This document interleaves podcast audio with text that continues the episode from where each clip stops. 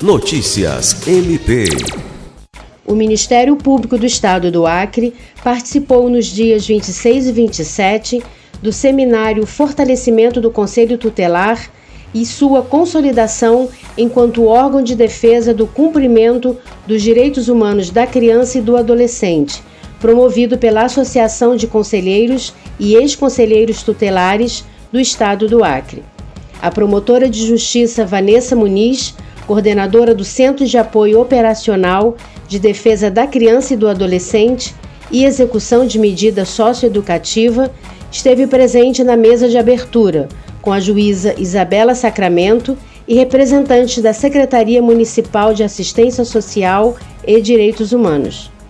Durante o encontro, os promotores de justiça Francisco Maia Guedes e Vanessa Muniz e o procurador de justiça Ubirajara Braga de Albuquerque foram homenageados pela Associação de Conselheiros.